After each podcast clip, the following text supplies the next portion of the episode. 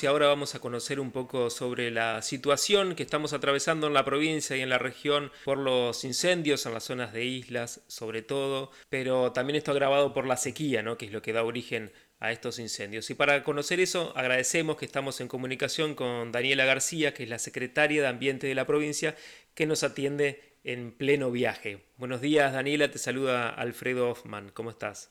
Hola, Alfredo, muy bien, muchas gracias. Gracias por, por preguntar y por consultar sobre este tema tan importante.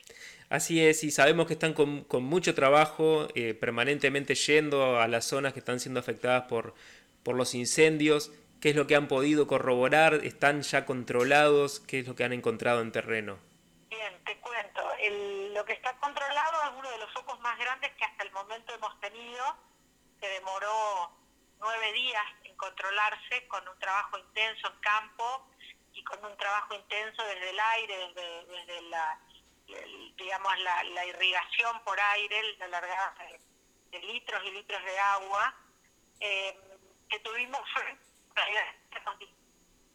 en el departamento de Victoria. Ese foco fue un foco muy grande, para lo cual se trabajó en conjunto con la provincia de Santa Fe, con Protección Civil de la provincia de Santa Fe, la Secretaría de Ambiente puso a disposición todo el personal del Plan de Manejo del Fuego, que forma parte de la Secretaría, para coordinar acciones eh, de brigadistas y un poco gerenciar el, campo, la acción de campo.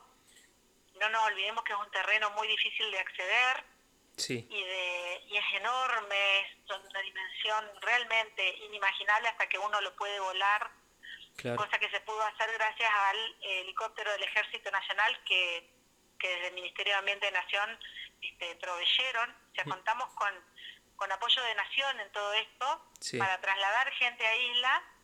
Y bueno, se trabajó mucho estos, estos últimos nueve días y al día de ayer se logró controlar, se logró sofocar el foco y se cerró lo que le dicen cerrar el comando, quiere decir, cierran todo el operativo que se había montado en Villa Constitución, donde estaba el helicóptero que, que trasladaba brigadistas y que tiraba agua, donde estaba la provincia de Entre Ríos y provincia de Santa Fe con sus áreas de, bueno, Entre Ríos de Secretaría de Ambiente y Santa Fe de Protección Civil, fuertemente trabajando en todo, en todo.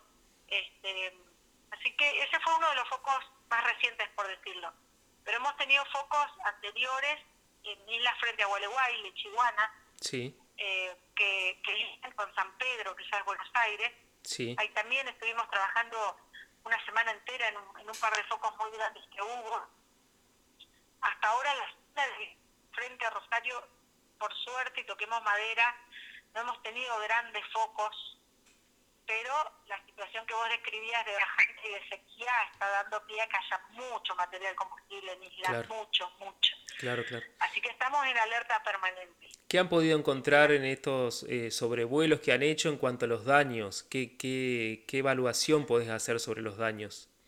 Bien, la verdad que los daños son totales. Hay una quema de... el foco de ayer eran más de 1.400 hectáreas quemadas, la vegetación totalmente quemada, el suelo caliente, o sea, suelo con ceniza, suelo con temperatura. Imagínate que la fauna ahí, la que no pudo huir, este, se quemó. Claro. Así que la verdad que el daño es tremendo. Eh, en muchos casos es un daño de, una recuperación a largo plazo. En otros, como el caso de la vegetación, sí tenemos condiciones más favorables de agua en el Paraná y en el sistema del Valle la inundación se va a recuperar, la vegetación, pero el tema fauna, el tema impacto es, es grave, digamos.